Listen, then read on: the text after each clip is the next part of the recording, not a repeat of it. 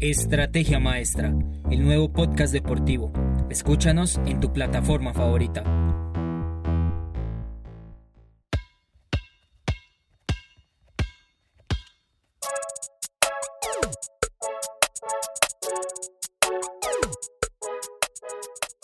Mi nombre es Daniel Montoya y bienvenidos a la Flash News de hoy, miércoles 16 de junio de 2021. Las semifinales de conferencia siguen en la NBA. Atlanta Hawks empata 2 a 2 la serie con Philadelphia 76ers y el próximo juego será hoy a las 6 y media de la tarde, hora colombiana. Brooklyn Nets le gana la serie 3 a 2 a Milwaukee Bucks y si los de Nueva York ganan el próximo juego, el jueves 17 de junio se clasificará a las finales de conferencia y quedará muy cerca del título de la NBA. Por el otro lado del cuadro, Los Ángeles Clippers empata 2 a 2 contra Utah Jazz y hoy buscarán ganar su quinto juego de la serie a las 9 de la noche hora colombiana. Y finalmente, Phoenix Suns sigue su paso firme camino hacia su primer anillo de la NBA. El equipo de Arizona venció 4 a 0 a Denver Nuggets en la serie y es el primer clasificado a la fase de las cuatro mejores franquicias de la NBA.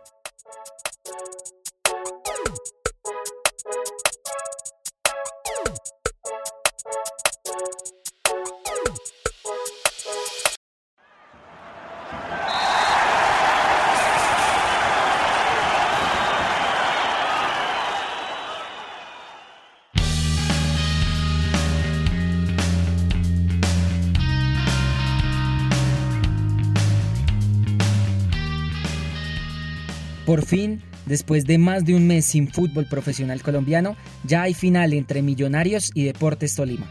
El equipo embajador enfrentó a Atlético Junior en la semifinal. Perdió la ida en Barranquilla 3 a 2, pero el pasado domingo 13 de junio en el estadio El Campín de Bogotá, los azules le dieron la vuelta a la serie ganándole 2 a 0 a los tiburones con doblete de Fernando Uribe y se clasificó a su tercera final en torneos cortos. Deportes Tolima recibió en el estadio Manuel Murillo Toro de Ibagué a la Equidad, pero no pudo vencer al equipo bogotano y empataron 1 a 1. La vuelta en el estadio de techo terminó 2 a 0 a favor de los Pijaos, que se enfrentarán al equipo albiazul en busca de su tercer título liguero.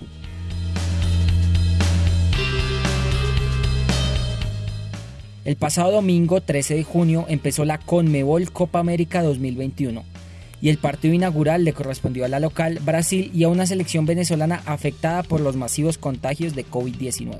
La verde amarela goleó 3-0 a la Vinotinto con goles de Marquinhos, Neymar y Gabriel Barbosa.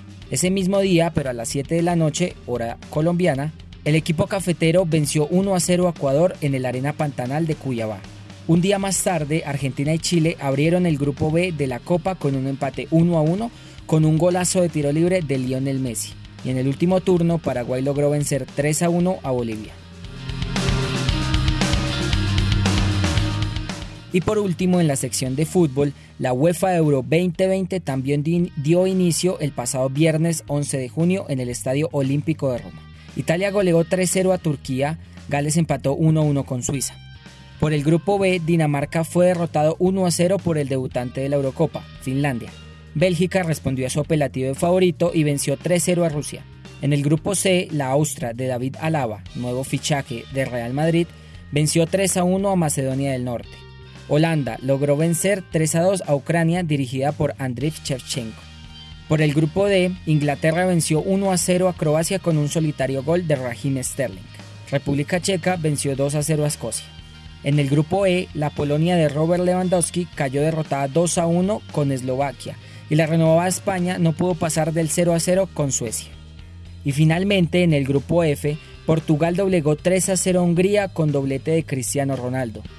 En el partido más atractivo de la primera jornada, en la fase de grupos, Francia, el campeón del mundo, venció 1 a 0 a Alemania con un gol en contra de Matt Hummels en el Allianz Arena de Múnich. Recordemos que la Eurocopa no tiene sede fija, sino que tiene partidos en toda Europa. Síguenos en todas nuestras redes sociales, espera el próximo podcast y no le pierdas la pisada al deporte.